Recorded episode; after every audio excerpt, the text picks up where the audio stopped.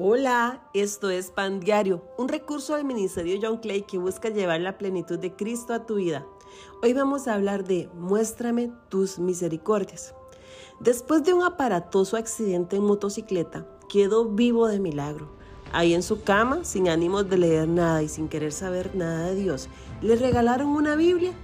Y ahí, sin más que hacer, procedió a leerla. Y lo primero que leyó fue Salmo 118, 18 en Nueva Traducción Viviente, que dice así, El Señor me castigó severamente, pero no me dejó morir. Después de leer esto, su impacto fue muy grande, porque conocía que Dios estaba con él en aquella situación, porque de no ser así, no podría haber salido con vida de aquello.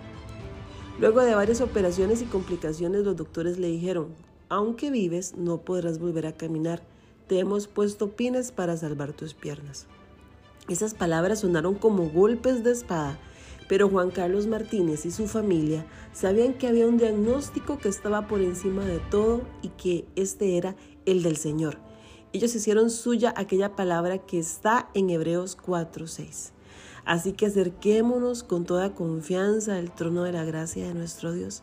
Allí hallaremos su misericordia y encontraremos la gracia que nos ayudará cuando más la necesitemos.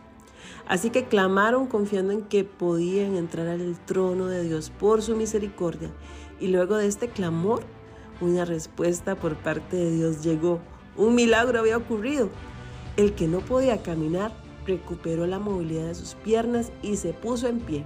Caminó apoyado en un bastón, sin tener tendones y contando con varios pines en sus piernas. Caminó, caminando fue y se presentó ante la junta de médicos del hospital.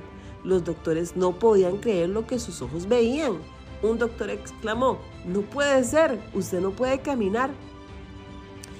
Pero lo que su conocimiento médico no le permitía ver era que Dios tiene la última palabra.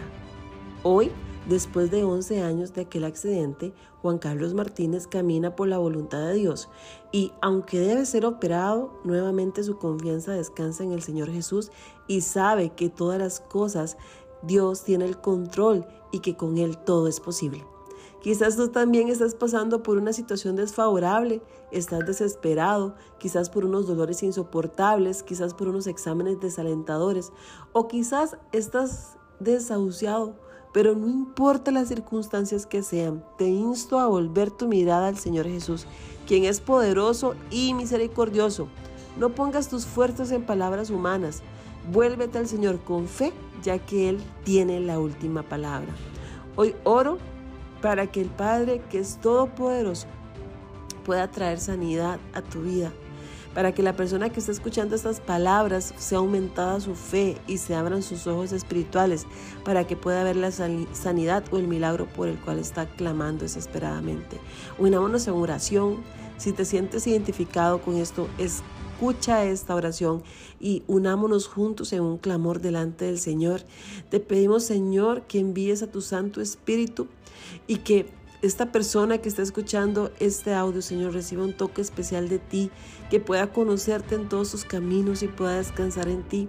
Señor, muéstrale tu misericordia, tu amor sanador y tu amor restaurador, porque tú eres el mismo de ayer, de hoy y de siempre. Tú no cambias, Señor, aunque nosotros sí. Señor, opera un milagro, una sanidad una liberación en la vida de la persona que está escuchando este audio, para que tu nombre sea glorificado, porque tuyo es el poder, el honor y la gloria por los siglos de los siglos. Amén. Esperamos que haya sido muy bendecido.